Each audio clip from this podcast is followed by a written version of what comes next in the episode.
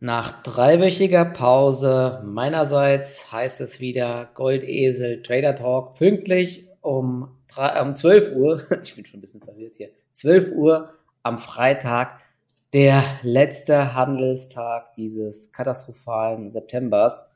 Unterm Strich sind äh, gefühlt August und September meistens Monate, wo man besser ein bisschen weniger macht. Dieses Jahr hat sich das wirklich auch wieder äh, deutlich bewahrheitet. Stimmung ist absolut mies, aber, und deswegen ist auch meine Stimmung irgendwie mies, auch die Aussichten ähm, in unserer Welt sind gefühlt sehr, sehr mies. Nur Hiobs-Botschaften, man fragt sich, ob überhaupt mal positive Nachrichten kommen. Ja, alles ist schlecht, aber vielleicht ist auch das jetzt genau dann irgendwann bald unsere Chance. Es kann irgendwann auch nur noch besser werden und ähm, dementsprechend drehen die Börsen oft auch in sehr dunklen Stunden ob es jetzt schon soweit ist, da bin ich ja eher skeptisch. Da hören wir gleich mal den Marc, wie er die letzten Wochen auch so ein bisschen verfolgt hat. Dann kann ich vielleicht noch mal ein bisschen was zum Urlaub sagen, wie ich die USA gesehen habe, wo es ja aktuell alles noch ein bisschen äh, besser läuft.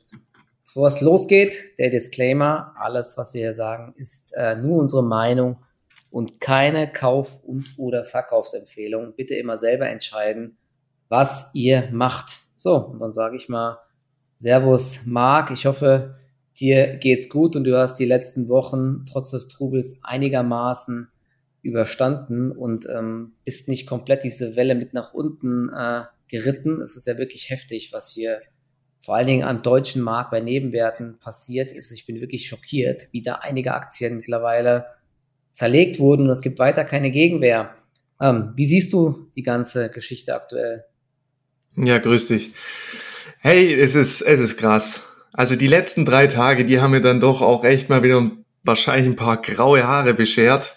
Wir haben, ich habe gerade mal geschaut, die letzten drei Tage hatten wir eigentlich im DAX fast jeden Tag eine Vola von 400 Punkten. Ja, also du merkst diese Nervosität. Es ist, es ist krass. Ich meine, es ist was geboten.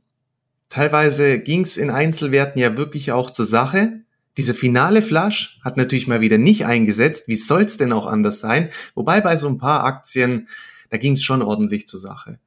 Was mich so ein bisschen dazu bewogen hat, auch mal wieder die Long-Seite anzutesten, war ja dann diese Notenbank-Intervention in Großbritannien. Die haben ja Anfang der Woche ähm, dieses Steuersenkungsprogramm kommuniziert und daraufhin ist ja das Pfund komplett eingestürzt und es war ja dann so eine Intervention, so quasi, ja, man tut jetzt so ein bisschen wieder in diese expansive Geldpolitik-Schiene kurzfristig umschwenken.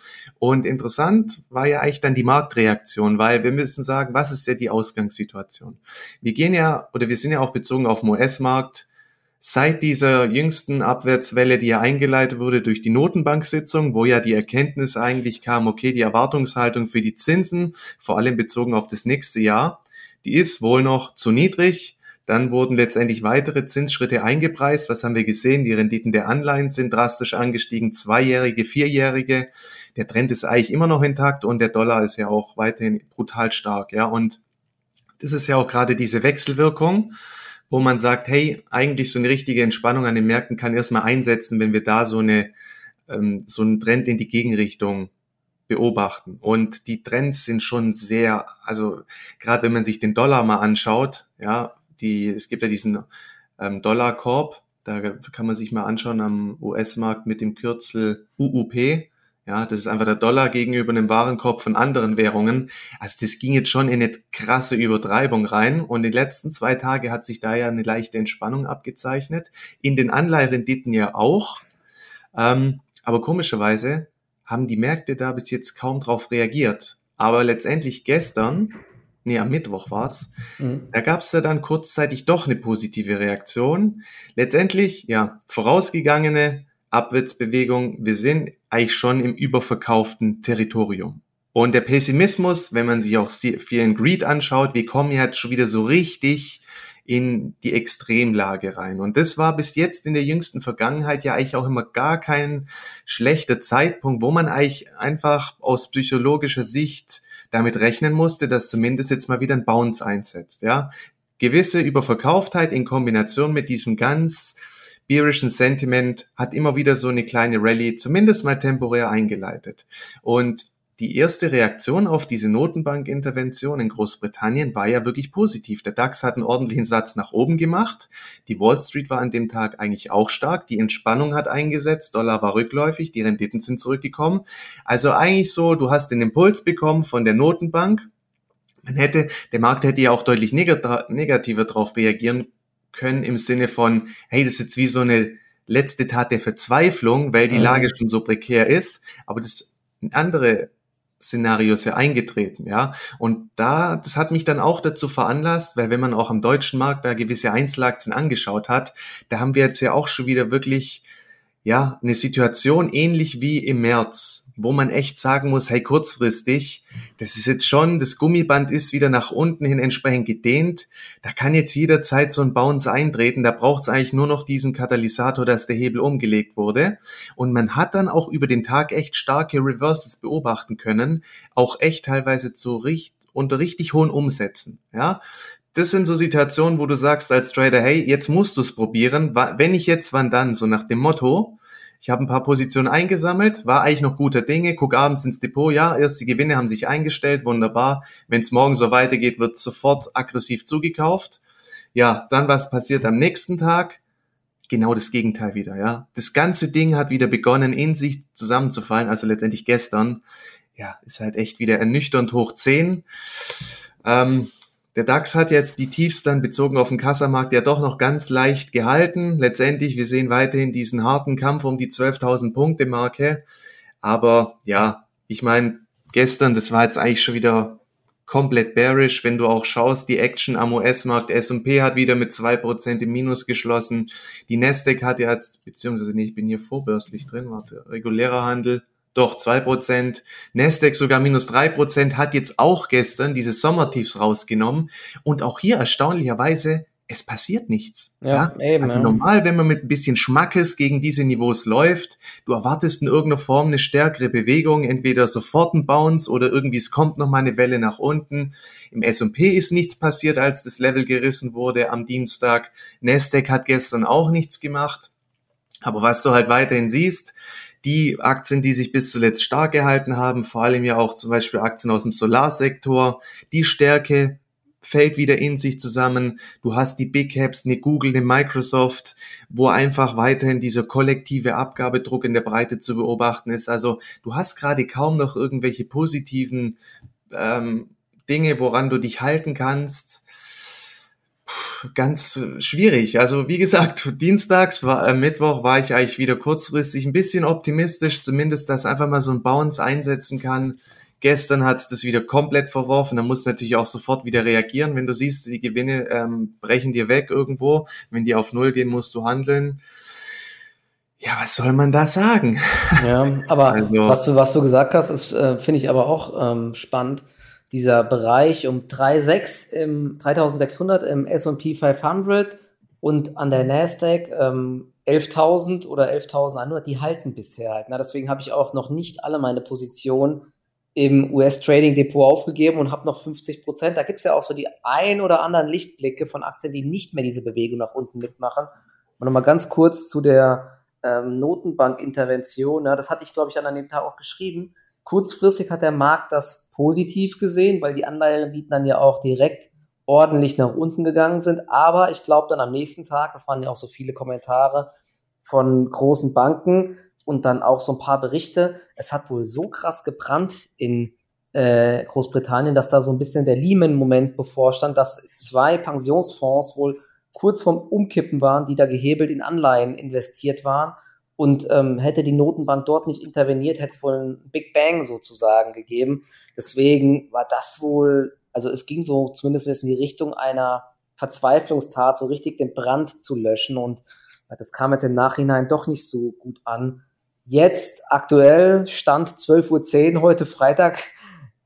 Wir sind ja jetzt wieder im Plus auch an den US-Futures, aber ob das natürlich hält, ähm, ganz, ganz schwierig. Ne? Also die Lage ist so verworren wieder mittlerweile. Das, was mir, was mir halt so Sorge macht, auch in Europa, ja, die Stimmung ist schlecht, ja, ähm, es ist viel Negatives eingepreist, aber wenn dann die schlechten Zahlen kommen von den Unternehmen, geht es eben doch noch mal weiter runter. Und es zeigt mir eben, schlimmer geht immer so ein bisschen. Und bis die, äh, bis dann vielleicht wieder Licht am Ende des Tunnels wirklich ist, das kann halt doch noch mehrere Quartale dauern. Und ob die Börse dann schon jetzt bereit ist, hier einen großen Aufschwung zu spielen, sehr, sehr schwierig. Ne? Und deswegen bin ich da auch ein bisschen vorsichtiger. Dann gucke ich lieber eher mal immer mal in die USA im Tech-Sektor, wo dann die Reaktionen schnell mal äh, besser vonstatten gehen, wenn mal die Anleiherenditen sinken, dass dann der Tech-Sektor wieder ein bisschen hochgeht, weil da läuft es ja auch teilweise immer noch ganz gut. Aber hier in Europa, Deutschland, Industrie und so weiter, bis auf kurze Gegenbewegungen, ich weiß nicht, es ist echt ähm, sehr, sehr schwierig. Auch heute sieht man wieder der Autosektor und so. Die Bewertungen sind abstrus niedrig mittlerweile. Bei äh, Mercedes, glaube ich, KGV 5 oder 6 oder so. Ich glaube, eine Volkswagen ja sogar nur KGV 4. Das ist, hilft aber der Aktie gerade aktuell nichts. Ja, das ist schon wirklich äh, ganz, ganz mies und ja, man muss weiter bei solchen Aktien vorsichtig sein und irgendwie Money Management walten lassen. Deswegen, ansonsten äh, kann man da weiter in Abwärtstrends gefangen sein. Das ist schon echt ganz, ganz äh, mies aktuell. Und gab es ja noch gestern diese Aussagen von den äh, in Anführungszeichen Wirtschaftsexperten, wenn es zu einer Gasmangellage kommen sollte nächstes Jahr, bis zu 7,9 Prozent Rückgang des BIPs. Und das wäre wirklich historisch und wenn, wenn es auch nur im Ansatz in diese Richtung geht, dann wird der DAX auch wahrscheinlich nochmal deutlich tiefer gehen, weil dann die Industrieunternehmen massiv getroffen werden, Produktionsstillstand und so weiter. Und ähm, das wäre dann auch nochmal deutlich schlimmer als äh, Corona und Finanzkrise und so weiter. Also ich hoffe mal nicht, dass es so weit kommt, ja, weil dann ist wirklich, dann brennt es aber so wirklich. Also siehst du da Was? Chancen, dass das so kommt? Hey, ich kann es nicht einschätzen, weißt du, die Währungs-, also diese ganzen Wirtschaftsforschungsinstitute äh, letztendlich, ja, die würfeln auch nur. Also klar, man kann das irgendwie nach vorne projizieren, aber wir haben gerade so viele Einflussgrößen mit den Lieferengpässen, wo du ja auch wieder liest, dass die beginnen wieder zunehmen. Jetzt hörst du wieder, dass die Corona-Inzidenzwerte hochgehen. Da weißt du auch nicht, kommt da jetzt doch wieder was im Herbst? Es ist alles so kurzlebig gerade, aber was halt echt so ein Punkt ist, wenn man mal die Situation mit Corona zu der Phase zur Hochzeit ähm, vergleicht, eigentlich haben wir gerade viel krassere Problemfelder, dass der DAX gefühlt eigentlich bei 10.000 Punkten schon stehen müssten, ja. müsste, aber er hält sich einfach und irgendwo, weiß ich nicht, das ist so, das, das macht, was heißt, macht mir Angst, aber ich verstehe nicht, dass der sich immer noch so gut hält, obwohl die Kacke ja so derart am Dampfen ist. Das impliziert halt auch weiterhin so ein bisschen, ja, weiteres Abwärtspotenzial. Ich meine, ja, weil ich glaube, der Grund ist, noch, noch ist die Lage halt bei vielen Unternehmen ja auch ganz gut, ja. Und es ist sehr unsicher, wie schlimm es nächstes Jahr wird, ja. Und deswegen, aber du hast recht, wenn es halt wirklich schlimm werden sollte, dann kann es echt nochmal richtige Schübe nach unten geben. Ja? Und wenn dann, wie es von der Helabar jetzt auch gesagt wurde, dann oder die Allianz hat es auch gesagt, äh, es wird eine Bereinigung geben. Viele Unternehmen werden es nicht überstehen. Kreditausfälle, das sind ja immer so Dominosteine, die anfallen. Deutsche Bank wird betroffen sein und Co. Also der ganze, ganze Bankensektor dann auch wieder, ja, dann kann das halt echt noch übel enden alles. Aber es ist komplett Spekulation. Also ich, ich glaube auch nicht, man kann das aktuell überhaupt nicht einschätzen. Ich meine, der einzige Unterschied ist, in Corona-Zeiten war halt dieses Überraschungsmoment da. Ja, es kam eine Pandemie, es gab eigentlich keine Blaupause für das Ganze. Man hat es dann mit der spanischen Grippe Anfang des 19. Jahrhunderts verglichen und ja, das Moment, das Überraschungsmomentum war halt da. Aktuell ist eigentlich eher so, es stellen sich so gewisse Gewöhnungseffekte ein gegenüber dieser Misere. Aber du siehst halt trotzdem, wenn dann doch noch die schlechten Unternehmenszahlen über den Ticker kommen, wie es zum Beispiel gestern auch wieder bei Nike passiert ist, obwohl die Aktie ja vom Hoch war, hat sie sich halbiert. Mehr als halbiert mittlerweile, ja. Hat sie mittlerweile seit, seit ähm, Ende letzten Jahres mehr als halbiert mittlerweile. Ja, krass. also dann zerreißt, also gewisse Aktien zerreißt dann halt trotzdem noch nach unten. Das spricht ja schon auch dafür, dass da auch noch nicht alles in den Kursen mit eingepreist ist. Und ja gut, ich meine, gerade jetzt auch mit den Gaslecks da, weißt ja auch nicht, was da dahinter steckt, der Nord Stream 1 und 2.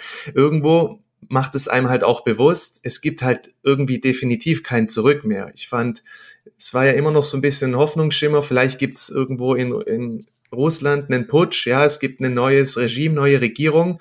Irgendwo kann man sich vielleicht wieder einigen, aber irgendwie damit muss man ja sagen, hat sich das endgültig erledigt, dass wir jeweils wieder an dieses billige Gas über die Pipelines kommen. Gut, man kann die vielleicht auch reparieren, whatever. Nee, ich glaube, man kann, das wollte ich gerade sagen, man kann sie wohl, äh, es ist wohl jetzt so, wenn die jetzt nicht schnellstmöglich geschlossen werden, diese Lecks, dann dringt da von innen dann das Salzwasser rein und das korrigiert alles und dann ist das sehr, sehr teurer Schrott am Meeresboden wohl. Ne? Aber ob ja. es jetzt schon soweit ist, aber jetzt vier Lecks, ob man die so schnell reparieren kann, glaube, das Thema ist auch gegessen. Und es ist halt weiterhin diese, diese Energiegeschichte, die jetzt wirklich, ich kann es immer wieder nur sagen, die unseren Wohlstand gesichert hat über die letzten Jahre. Das ist halt ein Riesenproblem, was wir immer haben. Und das muss halt irgendwo gelöst werden. Und boah, das, ich weiß auch nicht. Es ist, also ja. Es ist echt, es ist schwierig, ja. Es ist einfach dieses Gemengelage an Faktoren, auch sämtliche Daten, die über den Ticker kommen. Du kannst sie in die eine Richtung interpretieren, ja. Du kannst sie in die andere Richtung interpretieren. Ähm, ja, also heftig, ja. Und es ist ja sehr schwierig. Es ist wirklich eine, eine richtig krasse Phase. Also. Wir können noch mal ganz kurz, ähm, apropos Nike, ähm, die Aktie ist jetzt vorbörslich knapp 10% wieder im Minus, du hast es gerade gesagt. Und ähm, das, was jetzt bei Nike gemeldet wurde, wird im Endeffekt fast jedes äh, US-Unternehmen betreffen, die auch in Europa und Asien tätig sind. Du hast ja gerade gesagt, ähm, der Euro hat ja brutal abgewertet und ähm, auch der Yuan und so weiter, die haben ja auch alle krass abgewertet. Das war jetzt im letzten Quartal bei Nike so, dass man 6% äh, allein Gegenwind hatte durch den starken Dollar beim Umsatz. Davor im Quartal waren es noch ähm, 4% und davor waren es 3%. Also das Thema wird immer schlimmer und haut jetzt halt voll rein und sorgt zumindest in diesem Quartal eben für Enttäuschung. Jetzt kann man natürlich sagen, irgendwann wird es vielleicht wieder besser und dann gibt das wieder Rückenwind, aber schwer zu sagen, ob der Euro und so weiter sich jetzt so ein bisschen erholen. Und äh, das weitere Problem ist, dass ähm, es in vor allen Dingen in China auch bei Nike Probleme gibt. Ich glaube, Adidas hatte das ja auch schon gemeldet große Zurückhaltung. Die haben da irgendwie in der Gunst der Verbraucher verloren oder die Verbraucher dort halten sich insgesamt zurück. Es gibt ja auch eh insgesamt durch die Lockdowns in China viele Probleme. In Europa sieht's ähnlich aus. Hier, wir als Verbraucher, das haben wir jetzt auch schon, oh Wunder, viele Investmentbanken festgestellt. Die Verbraucher sind unter Druck und halten sich zurück. Das Konsumklima ist auf einem Tief und die Umsätze in Europa sind nur noch um ein Prozent gewachsen bei Nike in ähm, Asien, ich muss gerade mal schauen, in Asien, Asien und Lateinamerika ohne China immerhin 5%.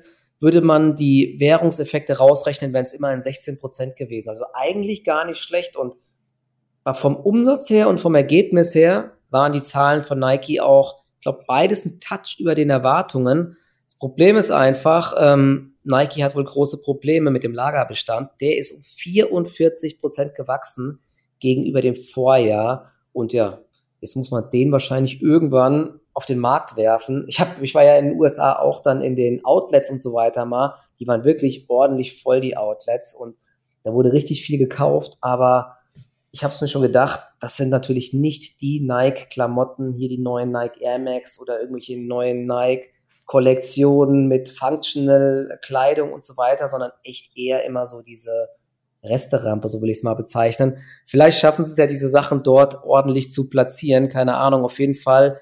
Die Marge hat ein bisschen gelitten.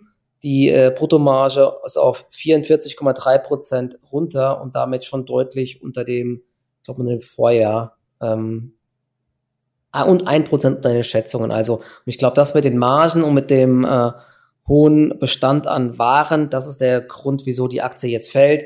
Das kombiniert mit der wohl immer noch weiter steigenden Zurückhaltung der Verbraucher ist natürlich keine gute Kombination, aber zumindest ich finde Nike so langsam auf dem Niveau auch langfristig sehr interessant. Ich glaube, man muss jetzt nicht direkt zugreifen, kann mal ein bisschen abwarten, wie viel wirklich eingepreist ist, aber dann überlege ich mir jetzt auch in meinem Langfristdepot sogar mal ein bisschen schrittweise nachzukaufen bei Nike, denn die Marke und so weiter ist weiter top und das siehst du auch in den USA, da laufen da alle mit Nike rum und die sind da wirklich überall präsent und die Umsätze in den USA waren auch, glaube ich, sogar besser als erwartet, aber die Verbraucher in den anderen Ländern auf der Welt, die haben eben diese ganz, ganz großen Probleme.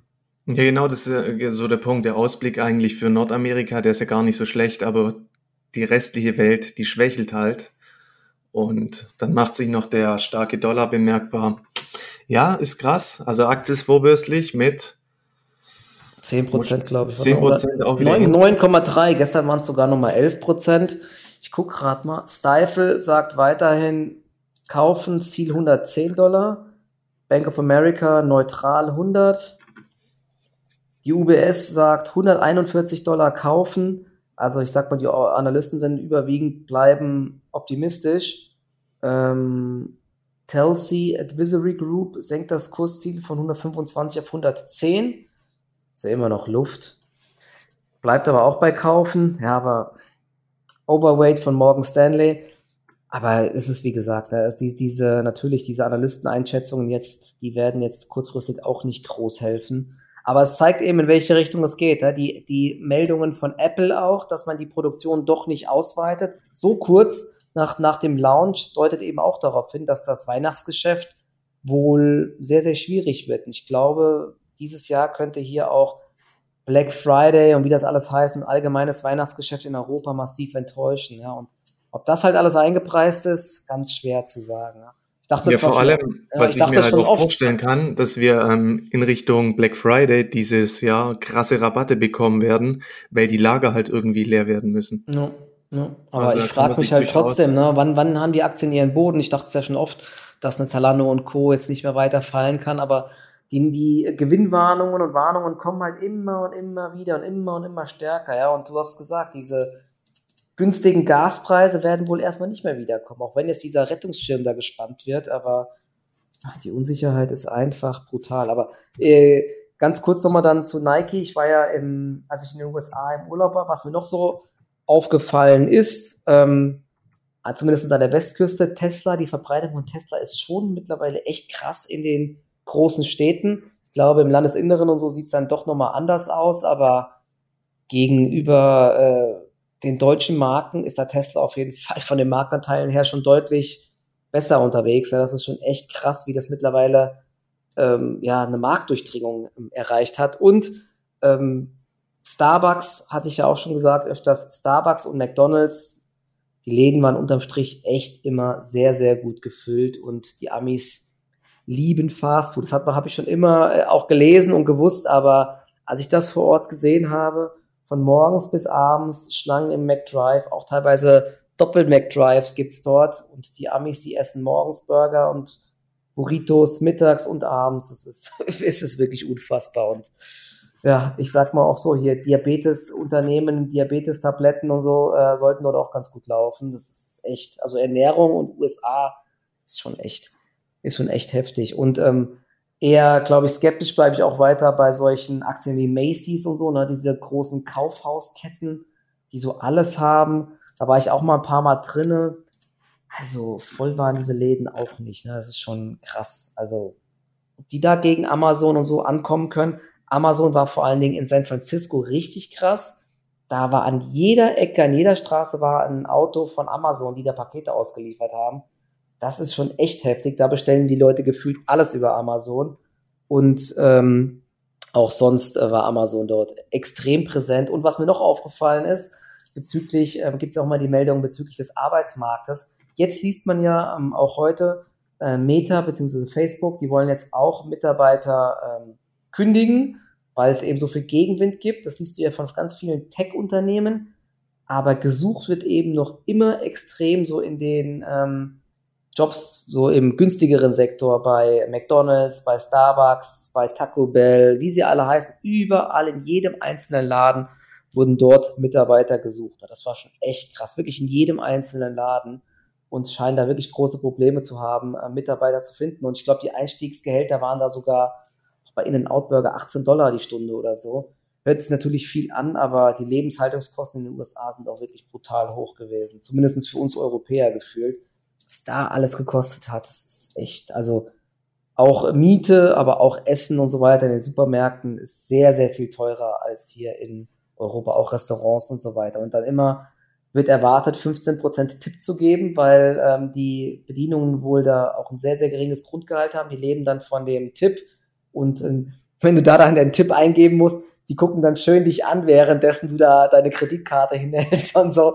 Ist so ein leichter Druck, dass du äh, da immer Tipp gibst. Und was krass war noch als letztes, Block beziehungsweise diese Kartenreader dann von Square wirklich in jedem Laden an der Westküste, in diesen ganzen Cafés und kleineren Restaurants, überall die Kartenlesegeräte von Square beziehungsweise von Block oder so richtige Terminals hatten sie dann dort ne, mit dem ganzen System von Block. Also das ist mir auch erst aufgefallen, weil das kennt man ja gar nicht in Europa, dass das dort schon echt gefühlt die Nummer eins ist. Also das fand ich echt spannend.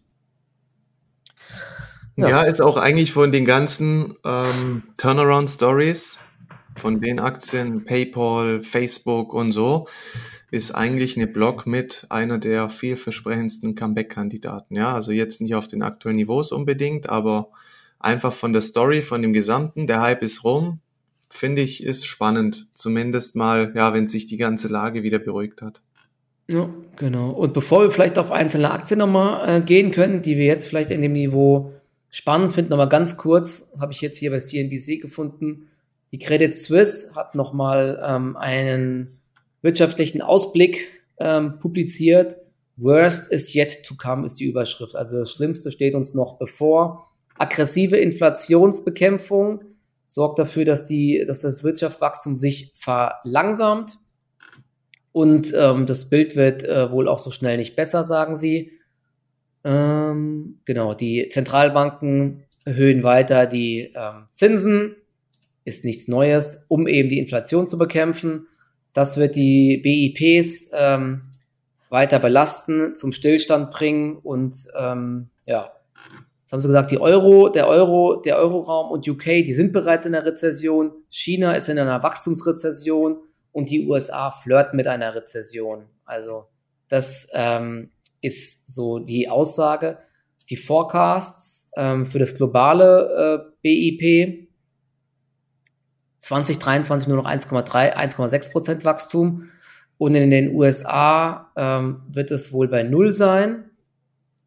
Äh, 2023 sagen sie 0,8 Prozent. Ja, also nicht die besten Aussichten. Und ich habe es ja gesagt, wenn es in Europa diese Gasmangellage gibt, dann wird es wahrscheinlich sogar ein sehr, sehr äh, negatives Wachstum geben. Also ja, so, so die Lage. Und jetzt können wir mal vielleicht ein bisschen noch auf einzelne Aktien schauen. Du hast ja jetzt in der letzten Zeit den Markt wahrscheinlich ein bisschen näher verfolgt als ich. Ist dir da irgendwas noch äh, positiv oder negativ aufgefallen hier am Markt? Oder welche Aktien hast du denn vielleicht ähm, diese Woche dann mal als Rebound-Spekulation gekauft? Und bist du da jetzt noch drin oder hast du schon wieder die Segel gestrichen? Ja, vielleicht noch allgemein kurz zum Gesamtmarkt. Das Problem ist halt, wir haben ja jetzt wirklich schon entsprechend ähm, auch Renditeniveaus. Ja, bei den zweijährigen US-Bonds waren wir jetzt schon bei 4,3 Prozent. Und da muss man halt schon sagen, da stellen halt auch die Anleihmärkte inzwischen ja auch Opportunitäten dar gegenüber den Aktienmärkten. Und ich glaube, teilweise ist es halt echt auch noch so, weißt, wenn du jetzt schaust, okay, eine Nike ist jetzt nochmal mit 10 Prozent hinten. Wenn du den Gewinn von diesem Jahr und dem nächsten Jahr nimmst, bist du aber immer noch bei einem KGV 25. Und ich sag mal, wenn die, wenn der Druck halt weiterhin auf den Renditen so hoch ist, auch bezogen auf den Gesamtmarkt, da kannst du halt teilweise nicht mehr diese Bewertungsmultiples rechtfertigen und ja. irgendwie ist es halt weiterhin auch so eine Sache, dass gewisse Bewertungen weiterhin angepasst werden müssen und es deckelt irgendwo. Also das muss man sich immer bewusst machen. Deswegen interessant war ja eigentlich, dass obwohl jetzt die Renditen ein bisschen runtergekommen sind unter Dollar, es gab ja noch keine direkte Wechselwirkung, aber da sollte man weiterhin wirklich auch das Augenmerk drauf richten. Also solange diese Trends derart stark sind, ähm, ja, wird es weiterhin den Aktienmarkt. Ja, der, der, der S&P hat ja, glaube ich, das aktuellen KGV belasten. Von, von, 2000, äh, von 16 oder sowas, ne? 16 oder sowas in die Richtung auf dem Kursniveau aktuell und die, das ganz große Problem oder die Frage ist ja, diese ganzen Schätzungen für nächstes Jahr, da gibt es jetzt auch ganz viele Meldungen immer von den Investmentbanken, die sagen, die ganzen Schätzungen sind halt alle noch viel zu hoch, ja, und dann kannst du eben diese, diese Gewinnschätzungen und die Prognosen auch in die Tonne treten, genau. wenn eben in Europa diese Gasmangellage kommt oder es eben alles noch schlimmer wird und auch in den USA diese Vollbremsung kommt. Ja, das Problem ist, die Wirtschaft schwächt sich ab, gleichzeitig äh, belastet die FED weiter die Märkte mit steigenden Zinsen. Früher war es ja immer so, dass die Notenbanken eher unterstützt haben. Das darf man halt auch nicht vergessen. Das ist ja genau diesmal umgekehrt. Ist. Auch die EZB muss die Zinsen weiter anheben, obwohl wir hier in Europa in der Rezession sind oder ganz böse reinrutschen ist echt eine üble Lage. Und das ist so das Problem auch, wieso die Unsicherheit so groß ist.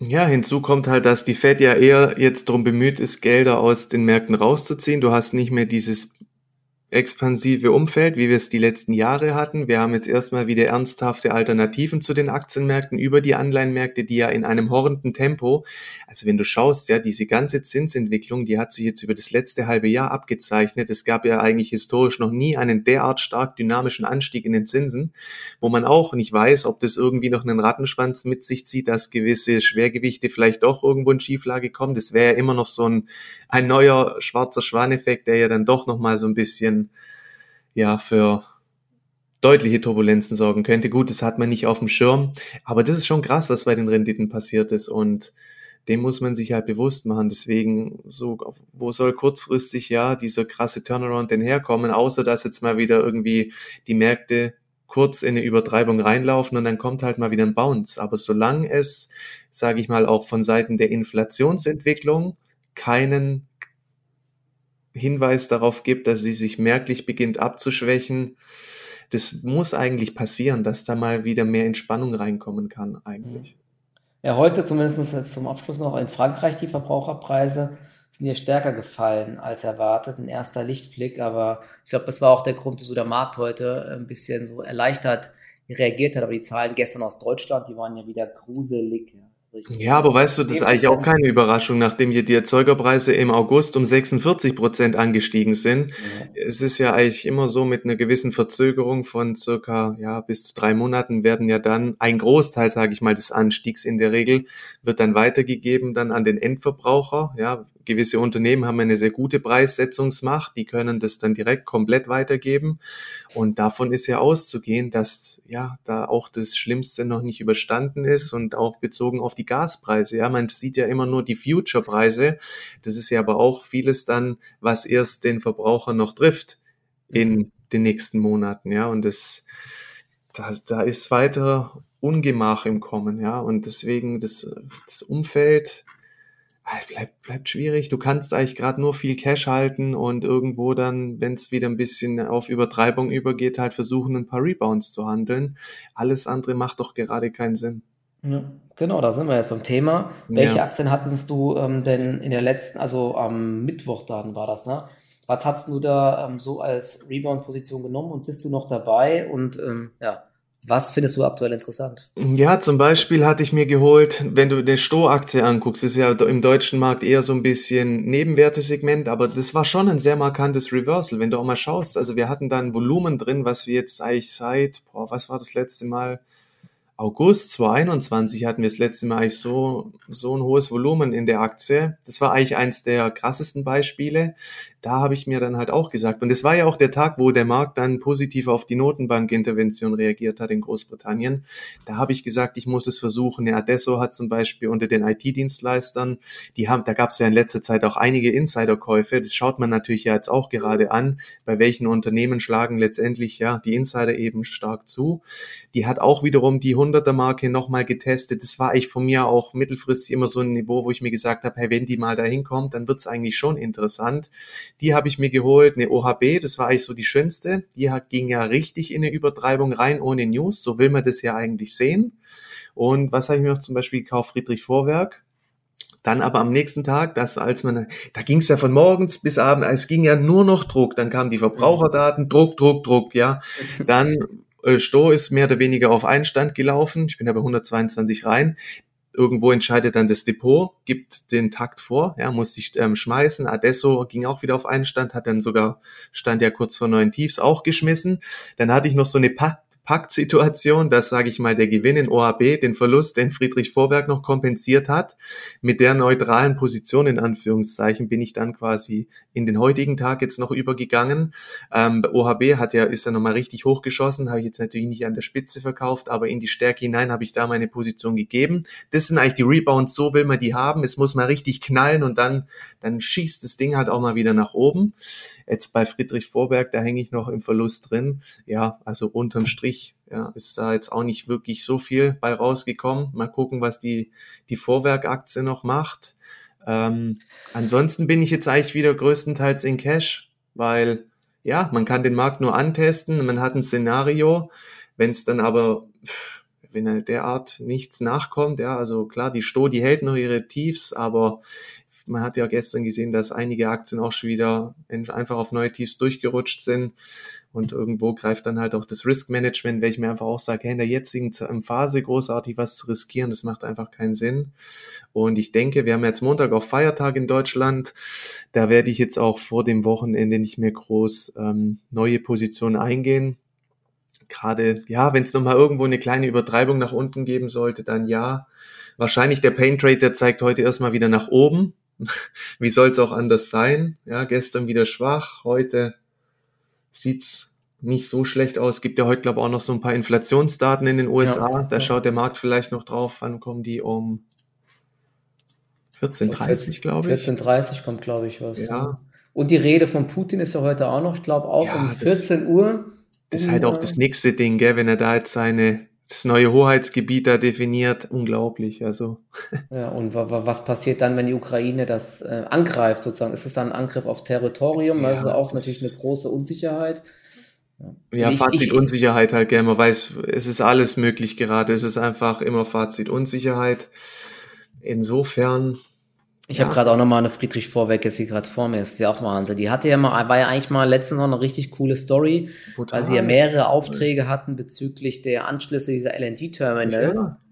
Ähm, da war sie bei über 30 und jetzt steht sie bei 18 Euro. Das ist wirklich unter die Allzeittiefs ist das, da bei 24 gerutscht und jetzt bis 18 Euro durchgerutscht. Das Nur durchgerutscht. Und das ist halt so ein bisschen, ja, was es gerade, man muss schon auch ja, was heißt, die Watchlist haben mit solchen Aktien, weil man sieht ja, also da ist schon eine gewisse Überverkauftheit vorhanden. Das kann schon schnell auch in so einen Bounce übergehen. Ähm, deswegen immer mal wieder muss man es antesten. Ich meine, gerade auch bei der Aktie, ich finde es krass, da hat man ja noch so ansatzweise eine Story, die ja eigentlich auch in so einem Umfeld mal so ein bisschen zumindest Halt für Halt sorgen könnte. Das stimmt mich auch zuversichtlich, dass die jetzt irgendwie zeitnah auch mal wieder ein bisschen Boden gut machen kann, weil ähm, gerade die, diese LNG-Terminals irgendwo, das wird ja auch ein Teil der Energiesicherheit sein in der in naher Zukunft und da ist ja eigentlich auch dazu mit zu rechnen, dass da weitere Aufträge kommen. Die letzten Zahlen waren jetzt nicht so tolle. Ja, es geht jetzt eigentlich eher darum, dass man die Marge beginnt wieder so nach oben zu schrauben, aber äh, äh, ein brutaler Druck über die letzten Tage. Und das zeigt aber auch, du kannst erst so wirklich was machen, wenn es so echt in eine kleine Übertreibung reingeht. Alles, was so konstant abverkauft wird, auch Steiko ist ein gutes Beispiel. Das mhm. sind so brutale Bewegungen, da, da kommst du teilweise auch nicht mehr raus, wenn du da mal falsch drin bist. Also Risk ja, Management ist ganz, ganz wichtig gerade. Punktuell kann man es versuchen, aber hey, auch die Zeit, wo du im Urlaub warst, die Phase am Markt, die hätte ich mir auch sparen können, gell? Also es ist gerade echt ernüchternd hoch, hoch runter. Ja, wenn man da den Immobiliensektor sich anschaut, da gab es ja schon einige Gewinnwarnungen.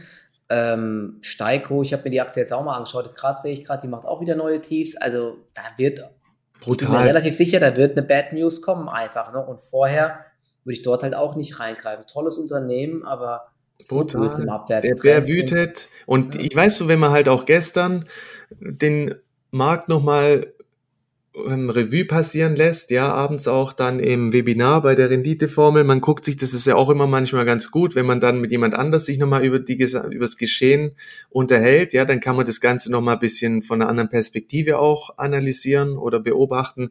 Und da ist halt auch das Fazit gewesen, alles ist gerade irgendwo schwach. Es ist einfach weiterhin so ein kontrollierter Abverkauf die Bären dominieren das Geschehen. Es gibt kaum irgendwas, wo du, wo du dich gerade dran festhalten kannst. Das ist ganz, ganz, ganz eklig. Eine Aktie in Deutschland, die hoffentlich schon, oder ich bin mal gespannt, den Großteil ihres Abwärtstrends hinter sich hat, hatte ich ja auch schon mehrfach erwähnt, Hypoport. Die Aktie ist äh, so im Zuge des Immobilienbooms, ich glaube, das war ja ein Verhundertfacher oder so. Ich weiß nicht, ich guck mal gerade, die war hier noch im Jahr 2014 bei 10, 15 oder 20 Euro, ist auf 600 Euro gestiegen, wirklich krass. Und sie war noch ähm, im September 2021 bei 610 Euro und ähm, ist dann auf unter 80 Euro jetzt gefallen. Ähm, war schon die ganze Zeit in einem Abwärtstrend und jetzt kamen ja dann nochmal ähm, die Zahlen bzw. die Prognoseaussetzung, wo sie minus 40 Prozent gemacht hat. Das ist wirklich eine brutale Reaktion, muss ich sagen. Jetzt scheint sie sich, und das ist vielleicht für mich ein so ein Turnaround-Kandidat, falls wir mal wieder irgendwann Licht am Ende des Tunnels sehen. Ein Turnaround-Kandidat, der auch mal wieder Verdopplungspotenzial hat oder sogar noch mehr. Denn ähm, die Erfolgsgeschichte ist schon wirklich beeindruckend von äh, Hypoport. Gerade eben mal die Zahlen aufgemacht, um mal zu sehen, damit man sehen könnt, ähm, wie sie sich entwickelt haben. Und sie haben extrem hohe Marktanteile gewonnen. Sind ja, betreiben ja Plattformen, da sind Banken angeschlossen, Hypothekenvermittlung, äh, ich glaube mit der Marke Dr. Klein unter anderem und ähm, noch viele weitere sind auch im Versicherungssektor tätig, haben 2012 87,7 Millionen Umsatz gemacht und hatten da aber auch schon ein EBIT von 2,3 Millionen. 2015 waren es dann 138 Millionen und 20 Millionen EBIT ungefähr. 2020 387 Millionen Umsatz und 33 Millionen EBIT. Und dieses, äh, nee, letztes Jahr waren es dann schon 446 Millionen Umsatz und 44 Millionen EBIT. Und jetzt muss ich gerade noch mal schauen, dass ich die äh, Zahlen vom ersten Halbjahr dieses Jahr noch mal kurz rausmache, weil das war, da lief bis zum, also das erste Halbjahr lief wirklich noch extrem gut. Das war das Verrückte an der Sache. Und da haben sie sogar noch die Prognose bestätigt. Und ich glaube, der Abriss in der Aktie kam, weil dann jetzt auf einmal die Prognose doch zurückgezogen wurde. Ähm, sie wollten dieses Jahr ein EBIT machen von hatten sie noch gesagt, zum Halbjahr von ähm, 51 bis 58 Millionen bei einem Umsatz von 500 bis 540 Millionen, also nochmal deutliche Steigerung gegenüber den äh, 446 Millionen. Das ist jetzt erstmal Makulatur, aber allein in auf Basis des Gewinns vom ersten Halbjahr haben sie jetzt ein KGV von, ich glaube, 20 rum. So günstig war das Unternehmen noch nie. Jetzt äh, ist auf jeden Fall erstmal saure Gurkenzeit angebrochen. Aber wenn der Immobiliensektor sich fängt, dann und vielleicht die Preise sogar ein bisschen fallen bei Immobilien, dann kann es natürlich auch schnell wieder losgehen mit mehr Transaktionen und dann äh, wird Hypoport als einer der ersten, denke ich, auch wieder profitieren. Auf dem Niveau auf jeden Fall ähm, eine spannende, ich sag mal, Turnaround-Spekulation. Der CEO hat jetzt auch gesagt, sie haben die äh, Kosten zu schnell angehoben, haben viele Leute eingestellt, ja, und jetzt fällt einem das ein bisschen auf die Füße, wie vielen anderen Unternehmen auch. Einige Analysten bleiben zumindest noch positiv. Bärenberg sagt, Ziel 225 Euro. Langfristig sei Hypoport auf Kurs. Der Marktanteil soll weiter steigen von 30 Prozent auf 70 Prozent im Jahr 2030. Also wenn das so kommt, dann kann ich mir vorstellen, dass Hypoport in einigen Jahren doch wieder deutlich höher steht. Ja. Und zumindest haben sie sich jetzt erstmal kurzfristig gefangen. Aktuell stehen sie, heute sind sie wieder 5% plus. Also kann man sich mal auf die Watchlist packen. Ähm, bei Stärke im Gesamtmarkt ähm, kann ich mir vorstellen, dass die Aktie auch wieder nach oben zieht. Oder wenn die Renditen sich so ein bisschen wieder fangen und nicht immer weiter steigen. Ja, es gab jetzt Meldungen, das habe ich vorhin auch gepostet. Immobilien Scout hat gesagt, dass da jetzt der Markt sich scheinbar so ein bisschen gefangen hat. Ähm, war ein Artikel im Handelsblatt da die, die, die Nachfrage wie nach äh, Bestandsimmobilien ist wohl wieder mittlerweile ganz okay. Schauen wir mal. Ja, ja es ist sicherlich bietet die Aktie irgendwo Comeback-Potenzial, aber weißt jetzt hier irgendwo, wo willst du rein, wo willst du das Ding vernünftig absichern? Ich meine, es ist so von den Gewinnwarnungen oder halt auch von diesen Enttäuschungen in letzter Zeit somit so das stärkste Comeback im Sinne von, dass sie halt ja, es gab ja diesen einen krassen Tag am Tag der Zahlen mit minus 45 Prozent knapp. Dann gab es noch am nächsten Tag einen Downgap, so oder ja, so ja. mit 6, 7 Prozent. Und dann hat sie sich ja wirklich recht schnell berappelt und seitdem geht's jetzt nach hoch, äh, nach oben. Ich meine, bei anderen Aktien, die, die dümpeln bis heute noch oder ähm, gehen weiter auf neue Tiefs. So gesehen ist es schon ein erstes Zeichen, sagen wir mal so. Ja, genau, so würde ich es auch mal sagen. Ein erstes Zeichen, ja. Aber ich kann mir jetzt auch nicht vorstellen, dass die jetzt so schnell wieder deutlichen Boden gut macht. Das, nee, im aktuellen Umfeld glaube ich auch nicht. Auf die Watchlist packen, ja. Irgendwo bietet sie schon ein gewisses Comeback-Potenzial, sprich, wenn sich alles mal wieder normalisiert, kann da auch schnell mal wieder von hunderten Move Richtung 150 drin sein. Aber im jetzigen Umfeld, weißt du, das mit dem Immobilienmarkt ist ja auch nur eine Momentaufnahme. Das ist, das Problem ist, wir haben einfach zu viel, zu viel Unsicherheit drin und da wäre ich, wäre ich noch ein bisschen vorsichtig mit solchen Aktien. Mhm. Andere Aktie, die es jetzt mal massiv zerlegt hat nach Gewinnwarnung, sind ähm, Kion und Vata. Vata ja. ist jetzt sogar der CEO, tritt zurück und er nimmt, übernimmt wohl jetzt diese V4 Drive Abteilung. Da war ja schon ewig die Spekulation, dass da die großen Aufträge kommen aus der Automobilbranche. Bisher kam nichts und wenn jetzt auch noch der CEO zurücktritt, heute ein riesiger weiterer Insiderverkauf vom Aufsichtsrat oder von dem Herrn Teuner, der verkauft ja schon die ganze Zeit und hat jetzt nochmal auf dem Niveau von 36 Euro nochmal, ich glaube, 1,5 Millionen Aktien oder so verkauft. Also auch nicht gerade ein Vertrauensbeweis. Bei so einer Aktie bin ich jetzt auch eher vorsichtig, muss ich sagen. Auch wenn die jetzt schon so stark gefallen ist, da scheint einiges im Argen zu sein. Das Hauptprodukt waren ja mal diese äh, Knopfbatterien für Variables. Bei Apple läuft es ja auch nicht mehr so gut. Plus, dass da die Konkurrenz von Samsung SDI und so weiter kommt. Plus, dass es jetzt im Automotive-Bereich wohl doch nicht so läuft, wie erhofft. Boah, ich weiß nicht. Also Warta finde ich aktuell, ja, sehe ich keine große Trendwende irgendwie, oder? Wie siehst du es? Nee, also man sieht ja auch ähm, Hyperport, das war wenigstens zwei schwache Tage, dann kam der Comeback, das zeigt so an, ansatzweise, okay, ähm, das, wie hatten wir es festgehalten, ist auf jeden Fall positiv zur Kenntnis zu nehmen. Bei Warta ist halt das Problem, man hat ja eigentlich schon immer erwartet, dass jetzt irgendwann auch, oder es muss vom Automotive-Segment mal irgendwas kommen im Bereich gerade dieser Schnelllade-Technologie für für E-Autos, dann wurde ja auch immer mal wieder Porsche mit ins Spiel gebracht, aber da kam halt auch nie was. Dann, wie du auch sagst, im Bereich, ähm, gerade was die die Apple-Geschichte angeht mit den AirPods, da ist halt auch entsprechend Konkurrenz. Also man hat da auch nicht mehr diese Alleinstellungsmerkmale, die ja auch zu dieser krassen Story geführt haben. Irgendwie im Bereich der Hörgeräte kann, könnte halt auch sein, sie verlieren weiter Marktanteile.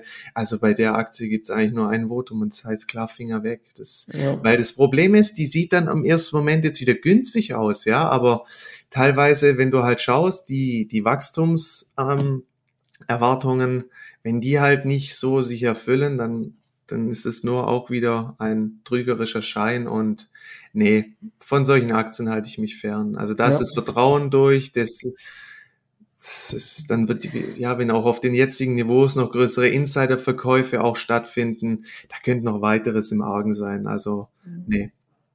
Ja, und ähm, weiterer Kandidat, der ja mal ähm, auch immer eine gute Aktie war, vielleicht auch noch ist, Kion 80% Minus jetzt mittlerweile, auch seit Anfang, Ende 21, Anfang 22. Aber hier irgendwie auch, es gab jetzt, also nach der Warnung ging es direkt weiter runter. Es gab eine ganz kleine Stabilisierung. Aber gestern hat es auch schon wieder einen Schlag getan mit minus 8%.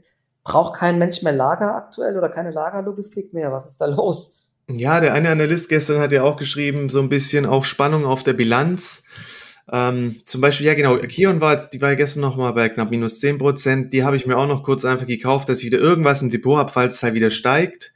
Jetzt heute mal schon die Hälfte rausgehauen, eine Hälfte habe ich noch. Ähm, aber das ist halt auch irgendwie nur so ein Trade, dass du, dass du irgendwas noch, dass wieder ein Feuer so ein bisschen im Eisen hast, weil man sieht ja, wie schnell es dann wieder laufen kann. Ja, aber insgesamt, pff, ich denke schon, dass die eigentlich mit ein hohes Potenzial hat für einen Comeback weil diese Zukunftstrends, die sind ja da, du brauchst ja immer mehr Automation, weil du siehst ja der Fachkräftemangel oder einfach auch die, ähm, der, Du hast ja, das mit, mit, den Lieferketten, die sollen doch auch wieder zurück nach Europa und so weiter. Ne? Muss man alles hier aufbauen. Ja, Globalisierung die, wird rückabgewickelt. Die ähm, ist ja auch in den Arbeitern, weißt du, oder auch gerade diese demografische Wandel, es gehen mehr Leute in Rente, du komm, es kommen weniger Leute auf den Arbeitsmarkt. Also es muss sich ja viel, viel mehr auch in den nächsten Jahren in Richtung Automatisierung tun. Ähm, was hat er gestern geschrieben, der Analyst? Das hat, glaube ich, auch nochmal so ein bisschen für Druck gesorgt, weil der, das ist ja auch krass, gell? Also gestern einfach nur bam, bam, bam, ging es auch wieder stundenweise nur nach unten. Mhm. Es sieht Risiken auf der Kostenseite und bei der Bilanz. Okay. Ja. Da fiel aber noch nicht alles Negative eingepreist, ist ja gut, das ist auch immer die Sache. Aber ja, man sieht halt, sie tut sich halt insgesamt immer noch schwer. Ich meine, kurzfristig hat er dann Jung Heinrich so ein bisschen für so ein leichtes Aufbäumen wiederum gesorgt, wenn man ja dann gesehen hat, okay, Jung Heinrich ist nicht die zweite Kion, wobei sich die auch immer noch schwer tut. Aber äh, ja, ich glaube, vielleicht für den Trade, aber so eine belastbare Wende muss man immer noch vorsichtig sein. Ja, nichts im Industriesektor ähm, tut sich aktuell leicht. Ne? Ja. Ich sehe gerade auch wieder der Stahlsektor, der Bounce wurde wieder abverkauft, Salzgitter wieder im Minus. Eine Mercedes zum Beispiel auch, also der Autosektor, meine Herren, es ist gerade irgendwie sieht es auch, äh, gerade bröckelt der Markt auch schon wieder ab übrigens. Ne? Also der DAX nur noch 0,58 Prozent im Plus. Eine Mercedes ist hier auf Jahrestief, knapp vom Jahrestief jetzt. Nur noch knapp über 50 Euro. Also der Pessimismus ist wirklich brutal, muss ich mal sehen, was die Amis machen. Kann auch gut sein, dass die ihre Eröffnungsgewinne auch wieder abverkaufen heute einfach. die Gewinne bröckeln auch gerade wieder so ein bisschen. Meine Herren, schwierige Phase. Aber. Ja, es ist Bärenmarkt, gell? Das, ja, ein, das Ziel ist weiterhin irgendwo zu überleben, ähm, zu gucken, dass man, ja, mit, das, dass man halt sich nicht, ich weiß, mir fehlen heute schon die Worte, ich bin so durch, ich brauche Wochenende.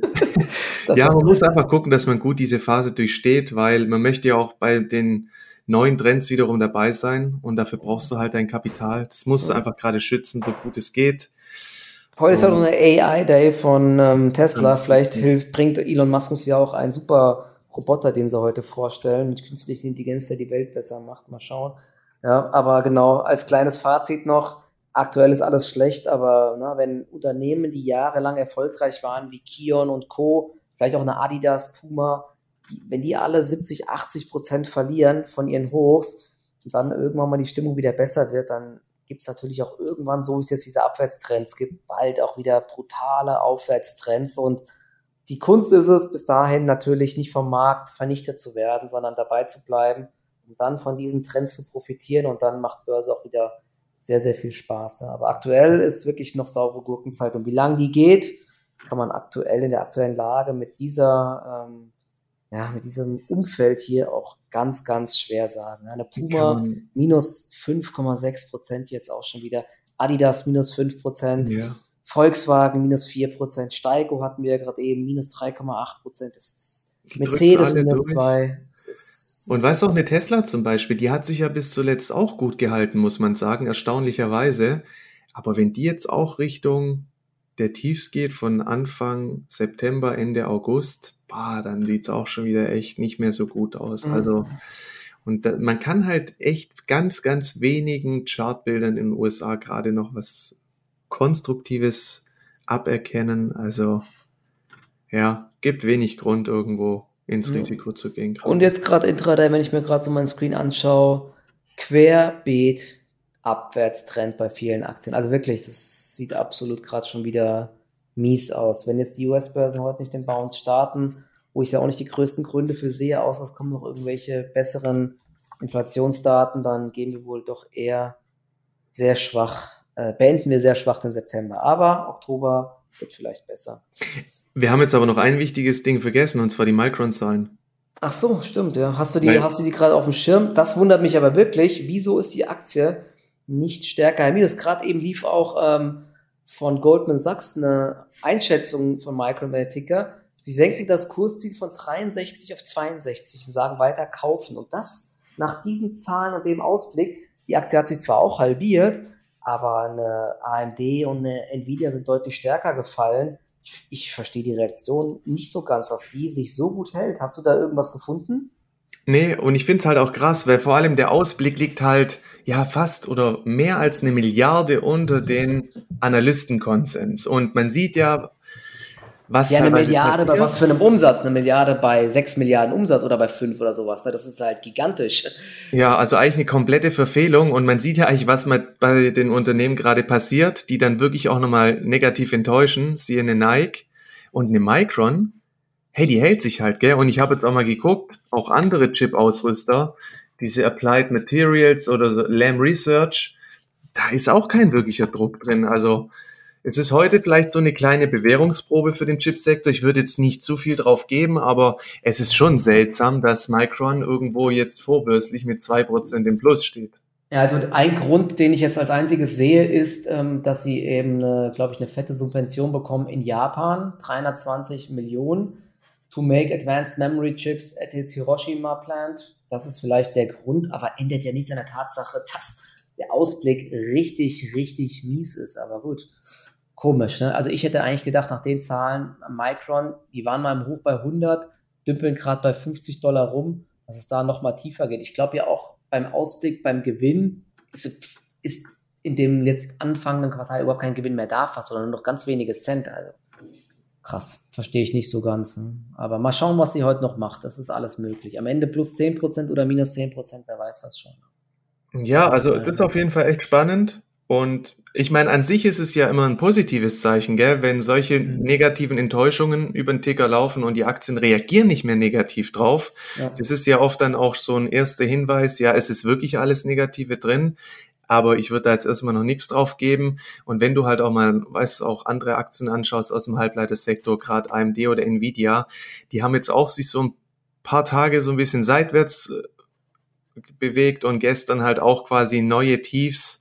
Das ist einfach alles bärisch, ja. gell? Ja, also Chipsektor insgesamt weiter. Chipsektor ist tot. Da haben wir ja auch wirklich schon vor einigen Monaten ähm, dann schon angefangen, zu warnen oder gesagt eher skeptisch in den nächsten Monaten, weil dieser Schweinezyklus äh, Zyklus erstmal vorbei ist. Nachfrage nach Laptops nimmt massiv ab. Alle haben sich ausgestattet während Corona. Smartphones äh, sieht auch nicht gut aus. Samsung und so weiter haben ja schon lange Probleme. Jetzt kommt auch Apple dazu. Einzige, was noch lief, war ja der Data Center Bereich. Speicherchippreise fallen ja auch ohne Ende. Das ist ja auch der Grund, wieso Micron so leidet. Und ja, also und kurzfristige Besserung nicht da. Und es gab noch die Meldung, dass in Südkorea, glaube ich, die Lagerbestände für Chips irgendwelche Rekordniveaus erreicht haben. Also wir haben äh, keine Mangel mehr teilweise jetzt bei Kleidung äh, und bei Chips, sondern bald äh, zu viel. Ja? Das war irgendwie absehbar, dass das irgendwann so kommt. Schauen wir mal, wie das weitergeht. Also viele Fragezeichen. Ja. Okay, ja, super, da haben wir ja, oh, jetzt haben wir die ganze Stunde voll gemacht. Okay, ja, dann hoffentlich äh, konntet ihr ein bisschen was mitnehmen. Äh, Fazit, alles weiter schwierig, aber. Cash bleibt ja, King. Cash bleibt King und irgendwann wird es auch wieder besser. das ist sicher. Die Welt geht nicht unter und dreht sich weiter, hoffen wir zumindest. Und wenn es so kommt, dann ist Börse auch egal. Ja, um es mal ganz plump zu sagen. Okay, super. Dann danke euch ähm, und ja, Marc, schönes Wochenende. Euch auch ein schönes Wünsche Wochenende. Wünsche ich dir und euch auch. Danke. Haltet die Ohren steif. Bis zum nächsten Mal. Ciao, ciao. Ciao.